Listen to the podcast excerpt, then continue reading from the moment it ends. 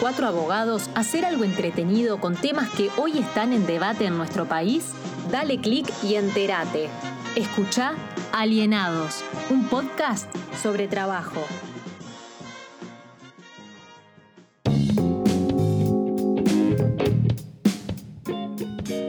Hola, sean bienvenidos a este segundo capítulo de Alienados, en el que nos proponemos hablar del tema de Uber Files.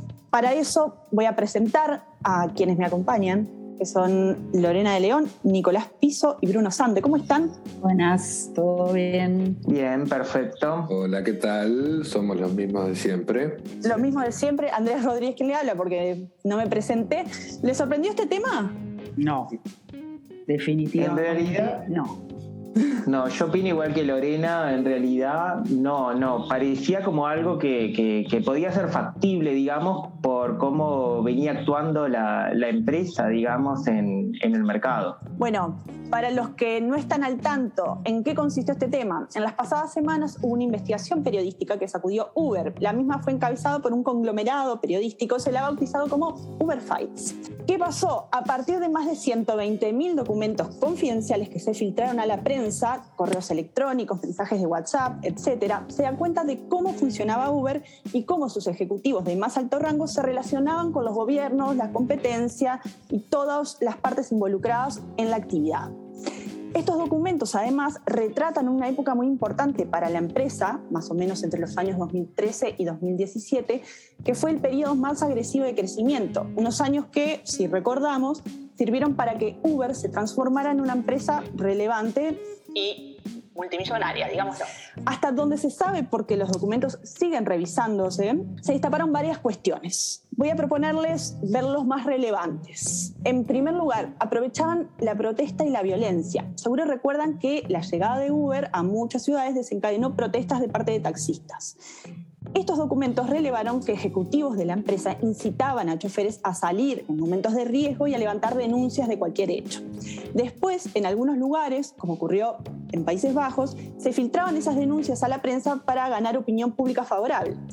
¿Y qué pasó? Capitalizaron esas manifestaciones, ya que una vez con esa narrativa puesta en marcha, presentaban algunas soluciones. Por ejemplo, que Uber era una opción que luchaba contra formatos que estaban anticuados en el transporte, eh, o en las regulaciones de- del transporte, regulaciones muy rígidas, poco flexibles, etc. Otra de las problemáticas, ellos sabían que eran ilegales, lo voy a poner entre comillas. La legalidad de estas empresas de transporte siempre ha dependido de un área gris en las regulaciones y sus ejecutivos sabían que las estaban rompiendo. Hay correos que, que refieren a la empresa como con estatus diferente a la legal. Esto surgía de intercambio de correos electrónicos. Otra información eh, relevante, parece que ocultaron y borraron información como una forma de frustrar eh, investigaciones, como que crearon un sistema que borraba las comunicaciones, supuestamente lo aplicaron en varios países cuando la policía intentaba obtener información sobre sus operaciones. Tenían una especie de eh, eh, botón de pánico o kill switch que le llamaban. Y que era, si caía un inspector a la empresa, apretamos este botón y no tienen acceso a nada, este, a, ninguna comunicación, ningún sistema, nada, cosa que por lo menos en, nuestro país l- las autoridades regulatorias inspectivas podrían tener acceso. Este, es- era eso, una especie de botón de pánico. Y finalmente, otro de los problemas fueron sus relaciones políticas, eh, su relación con algunas autoridades políticas del mundo, lo de Macron en Francia, cuando él era ministro de Economía, pero también hay conversaciones con Biden, también salió embarrado el equipo de Boris Johnson eh, y políticos en Países Bajos y altos funcionarios de la Unión Europea. Digamos que se tomaron rutas no oficiales para imponerse y además también Uber consideró a la academia como parte de su estrategia, ofreciendo cientos de miles de dólares académicos para publicar investigaciones que muestren los beneficios de su modelo económico. Pero, ¿qué respondió Uber? No? Porque Uber respondió, dijo, no vamos a dar excusas, pero se refugió en que habían caído en fallas corporativas y que hubo un cambio en los ejecutivos que permitieron modificar esa práctica. Esto ha puesto en duda varias de las narrativas que se han instalado de estas formas de trabajo a través de plataformas digitales. Concretamente, bueno, eh, hacemos referencia a Uber. Pero la pregunta es, ¿reconocemos alguno de estos aspectos problemáticos en la realidad de, nuestro país, de Uruguay? Bueno, a ver, eh, yo creo que en Uruguay no fue, no, ocurrió nada diferente a, como pasó en el resto del mundo, capaz, bueno, por, nuestra dimensión, etcétera, no, tiene tanta rimbombancia. Este, pero acá lo que pasó, sí, fue, la empresa llegó, como en todos lados, este, se instaló al margen del derecho en una actividad que en principio podría entenderse que no estaba regulada, entonces eh, empezó a operar de hecho y el derecho teniendo que correr de atrás a ver eh, cómo hacía para, para, por lo menos, la primera preocupación era a ver cómo hacía para que pagara impuestos. Porque al principio creo que ni siquiera, Lorena la puede profundizar si, si quiere, este, Uber en Uruguay prácticamente, creo, no sé, actuaba como en tantos otros eh, países al margen de, al margen de la ley. Eh, además, llega, se instala, empieza a operar, convoca choferes, eh, obviamente con campañas de marketing impresionantes, ofreciendo ingresos alocados, por lo que yo, yo he, escuchado de gente que, sobre todo los choferes que, que actuaron en, en el primer momento de instalación de la empresa era un, sí, para los tipos era un, negocio súper lucrativo, tipos que estaban acostumbrados a, a trabajar 8 o 10 horas para llegar a un sustento mínimo, eh, se encontraban con que, bueno, si tenían un, vehículo podían este, llegar a, salarios de, de dólares, 2.500, 3.000 dólares por mes que era algo impensado, y eso, eso venía porque eh, Uber subvencionaba su instalación, eh,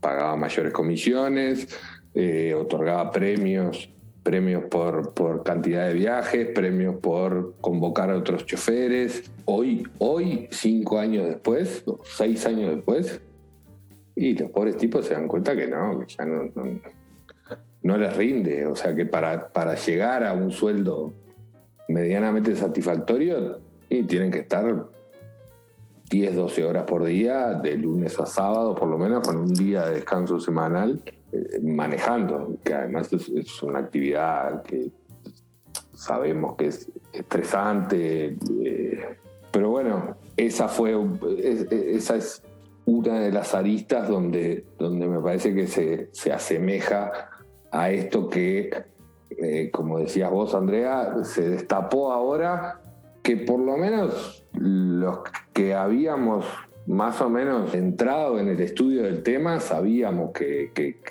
esta empresa operaba con, con esas prácticas. Uber era una, es una corporación globalizada. El desembarco que hizo acá en Uruguay es más o menos parecido que lo intentó hacer en todo el mundo. Y ahí me parece que intentó construir como varios discursos ahí. Un primer discurso que, el, que tiene que ver con el consumidor. O sea, ellos estaban ofreciendo un producto que iba a ser más bueno para todos los consumidores. Y ahí pusieron de malos a, como el malo de la película, a los taxistas o las corporaciones de los taxis. Esos, estos son los que prohíben que el mercado se desarrolle. Y eso construyó un discurso en el consumidor de que el Uber era bueno y los taxistas eran malos, y eso hace que el consumidor obviamente también se encasille para, para ese lado, más allá también del precio que puede favorecer. Después Uber construye otro discurso que ataca el derecho. Dice, a mí esto no se me aplique, yo soy totalmente novedoso.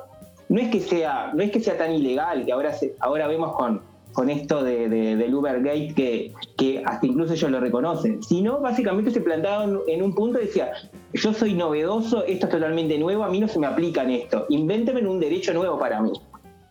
Y después construyó un discurso también favorable a sus colaboradores.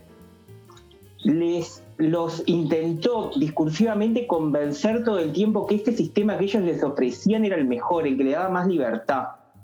Entonces uno cuando ve todo eso junto, se da cuenta que hay mucho de discurso atrás que no es real, digamos, que no es tan real.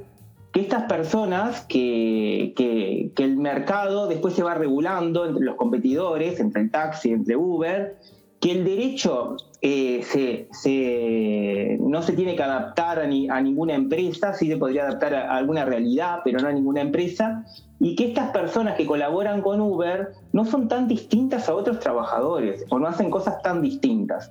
Lo que, lo que pasa que a Uber no le sirve el discurso, digamos, de conservador, de ver que lo que ellos hacen, que es trasladar gente, no es tan distinto de lo que pasaba antes.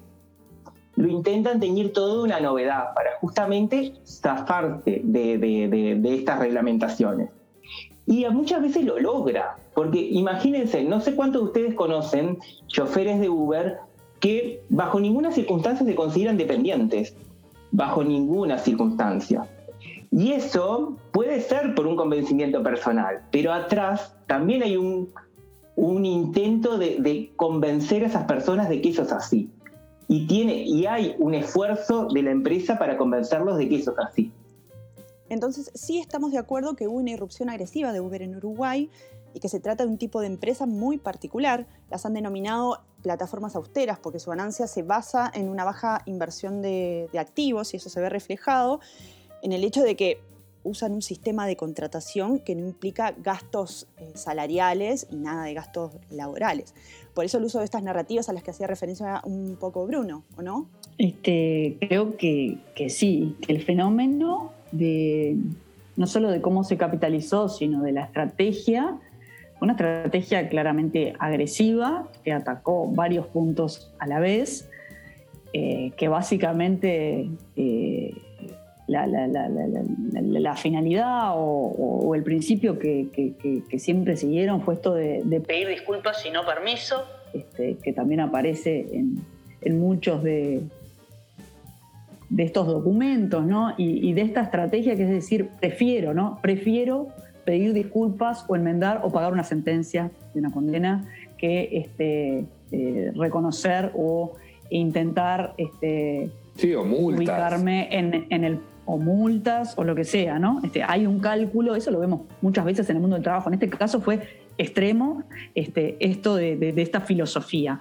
Lo, interesante, yo creo que no hay que porque muchas veces cuando hablamos del tema discursivo o de la estrategia o de estas campañas de marketing, eh, la utilización de las redes, las campañas de redes en este sentido, por un lado fogonearon este supuesto este espíritu emprendedor en el que, bueno, eh, para, digo, para un trabajador este, realmente eh, que sea valorado, los, que valoran la, autonomía, la flexibilidad, el manejo de su tiempo, etcétera, acompañarlo de la posibilidad, sobre todo al principio, de eh, mejores resultados económicos, justamente porque no había ninguna, ningún aporte a la seguridad social ni ningún costo asociado a la prestación de Temas de acceso también, de acceder a tener un trabajo, una remuneración, ¿no? Bueno, me bajo una aplicación y tengo un trabajo. Digo, bueno, eh, ¿no? Entonces, eso por un lado. Este perdón, ¿no?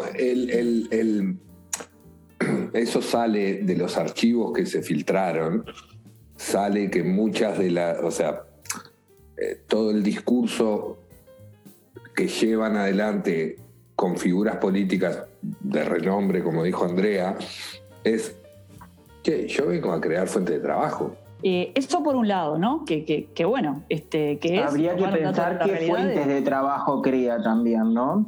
O sea, por supuesto, pero porque no es solamente válido que se creen fuentes de trabajo, sino la dignidad en algún punto tiene que no siempre puede estar la propiedad privada por encima de la dignidad, digamos. Entonces, la dignidad en algún punto tiene que contar, digamos, de qué tipo de fuentes de trabajo se, se crean o por qué se crean fuentes de trabajo, digamos, que sean menos protectoras que, otras, cuando son muy similares las actividades. ¿Por qué se genera esa diferencia? El discurso también convence hasta el propio Estado. El Estado uruguayo, cuando desembarca Uber, se muestra ausente. La inspección de trabajo no los controla. No solamente a Uber, ninguna empresa de las aplicaciones, ninguna empresa de aplicaciones. Y eso para mí también tiene que ver con un discurso de, estas empresas de plataforma. Por eso, el discurso, lo que quiero, cuando hablo de la estrategia y de la agresividad de la estrategia y el discurso, creo que logra interpretar este, digamos, un, sentir en la opinión pública bastante importante y por eso, este, de alguna manera, hubo esta, podríamos decir, timidez, en el caso uruguayo, nula este, actuación de los organismos de, control, ¿no? Eh, con distintos gobiernos durante años. Eh, la realidad es que las discusiones en Uruguay fueron dadas al impulso de los que se animaron y plantearon un litigio, que siempre son un número muy poco relevante. Pero además este discurso permeó no solo en cuanto a la timidez o, propia inhibición del, Estado de, cumplir sus funciones de contralor, ¿no? con dos años de pandemia en el medio, este, que me parece un agravante, eh, sino que permeó también en muchas de las, de las opiniones calificadas o académicas también, en el sentido de que en muchas opiniones aparece esta idea de que este es un fenómeno nuevo, ¿no? Nosotros esto ya lo hemos hablado, ¿no? la, constante necesidad de identificar una situación ad hoc que merece un tratamiento especial. Esto ya fue tratado, hay un paper que, en su momento vi que me encantó, hace, no sé, cinco años, este, que una profesora eh, americana participa, ¿no? que un poco justamente cuestionan esto. Eh, eh, la trampa o de failure, creo que decían, de regular en estos casos, ¿no? Y cómo... ¿Sabes lo que, mm, lo que me parece raro, Lorena, ahí justamente por lo que estabas diciendo vos? Que por lo general eh, la academia laboralista, los abogados laboralistas, los, los académicos laboralistas intentan adaptar el derecho del trabajo cuando hay nuevas realidades, que aparte es una de las características más comunes del derecho laboral, que se adapta, que la subordinación era algo en el 1950 y en el 2020 la vimos de otra forma, la notoria mala conducta también, y así con muchos ejemplos en el derecho del trabajo. Este no, este parecería que era totalmente nuevo y que acá no sirve nada de lo anterior, digamos. Con, respecto a lo que a, los temas que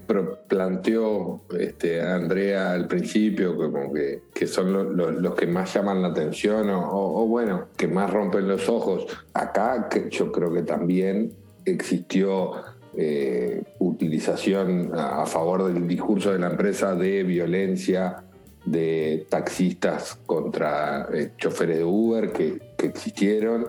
Eh, no descarto un fenómeno de lobby, si bien acá en Uruguay no, está como muy desarrollado, pero estoy seguro que, sí, que, representantes o, incluso patrocinantes, abogados de la empresa este, hayan estado intentando incidir en lo que posteriormente fue la regulación municipal, que es un poco tibia y que... Bueno, a eso voy. Hubo una respuesta. Insuficiente, eh, seguramente, ustedes me dirán. Lo que, lo que me llama la atención es que al, al día de hoy todavía no haya un debate, una discusión sobre una regulación y el contenido de esa regulación. Sí está la discusión de la idea de regular, pero no del contenido de esa regulación. Yo creo que esa, esa discusión, ese debate se tiene que dar ahora. A ver, si bien es incipiente en muchos países, en lo de la regulación igual se está dando. Entonces, si ya discutimos, bueno, vamos a regular, perfecto, discutamos cuál va a ser el contenido de esa regulación. Yo creo que eh, es el debate que se tiene que dar y que espero que en el próximo tiempo, eh, como se anunció además, eh, estemos de frente con una, regulación. Lo que creo que viene con un, tomando un poco más de fuerza, que está muy emparentado con este tema, es el de los repartidores, con empresas como Globo, Rappi, Pedido Ya, este, pero amerita eh, que lo conversemos eh, in extenso en otro, en, otro episodio. Bueno, hubo respuestas insuficientes, eso me quedó claro de lo que ustedes han comentado. Mencionamos las respuestas que hubo desde el gobierno departamental. ¿Hubo también respuestas desde lo colectivo? Sí, ¿no? Este, hace tiempo que, en realidad existen organizaciones o asociaciones de, choferes eh, que han tenido una participación bastante activa eh, en las negociaciones de la regulación municipal han realizado algunas este, protestas este, que, recuerdo, eh, pero bueno, tiene toda la, particularidad de eh, este tipo de trabajadores con, esta narrativa y que en general, en el caso de los choferes, que me tocó este, hacer entrevistas también, y bueno, y uno encuentra algo que decía Bruno más temprano, eh, muchas veces han estado eh, en, un grupo importante, más bien asociado a sus reivindicaciones, a mejorar su rentabilidad y no tanto a otras cuestiones como eventualmente la calificación del vínculo o este, bueno, los subsidios de actividad que pudiesen obtener en el medio de una pandemia. No digo que no los haya habido,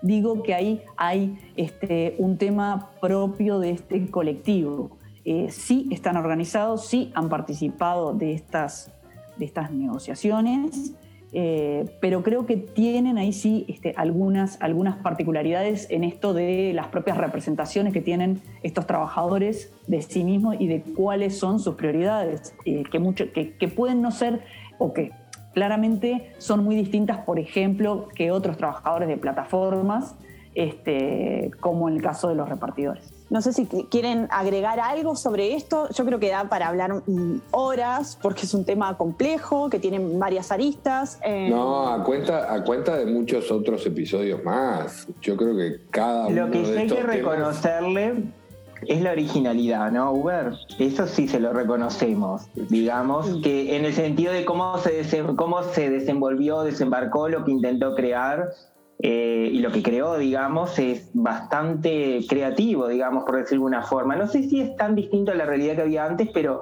es como creativo lo, lo, que intentó hacer. El capital de Uber, los choferes, los autos, se los ponen los trabajadores. Es algo bastante difícil de lograr para un empresario y Uber lo, lo, logra. Yo siempre que eh, hablo de lo cual está, Lo cual me parece que por lo menos hay que valorarle el ímpetu, ¿no? el espíritu, por decirlo de alguna forma. Yo siempre que hablo de estos temas y como usuario de Uber, digo, me saco el sombrero y la idea que inventaron y el sistema que inventaron es genial. Yo, como un tipo, no sé, hoy tengo... Pero sabés lo que no es tan distinto. Hoy tengo la 41. Gente trabajando. La gente trabajando no es tan distinto. Si rascas un poquito, te encontrás con cosas que, que, que, no están buenas y con cosas que tampoco son nuevas. Pero el hecho de tener un tipo que me levante la puerta de mi casa en dos, apretando dos botones, me parece genial. Eh, el problema el, el cambio fue radical en Uruguay. Estamos acostumbrados a llamar por teléfono a una persona que le teníamos que pagar con dinero en efectivo. A esto, obviamente que para el consumidor era la mucho más La competencia hizo su magia, digamos eh, todo. La competencia hizo su magia. Hay, lo tenemos que decir. El tema es que tiene, hay que cumplir las leyes. También, pero bueno, en esto, para, terminar, solo decir que hablábamos de, si esto tenía alguna relación con el Uruguay, y bueno, creo que sí, estamos eh, en las puertas de un posible proyecto de ley que refiere al tema, y yo no soy de las que creo que somos una isla y que acá somos todos macanudos y que, y que Uber en, nuestro territorio es otra empresa. Así que bueno, me parecía importante que lo digamos también. ¿Algo para compartir eh, respecto a este tema? Piso hizo los deberes. Por favor, Piso, el micrófono es suyo. Como siempre, yo eh, reivindicando mi espacio laburarte o laburarte, busqué alguna referencia y nada, quiero compartir un libro que ya tiene años, eh, se llama La travesía de Uber, es una especie de documental edulcorado, porque, a ver, todo esto, todo esto, perdón, toda esta filtración y, principalmente la, respuesta de Uber, vos, vos leíste una cita de un, de un ejecutivo de Uber, lo que están haciendo básicamente hoy por hoy es decir, Ok, cuando, cuando pasó todo esto teníamos un gerente general, un CEO, no sé cómo le llamaban, Así fue. Eh, de, nombre Travis Kalanick.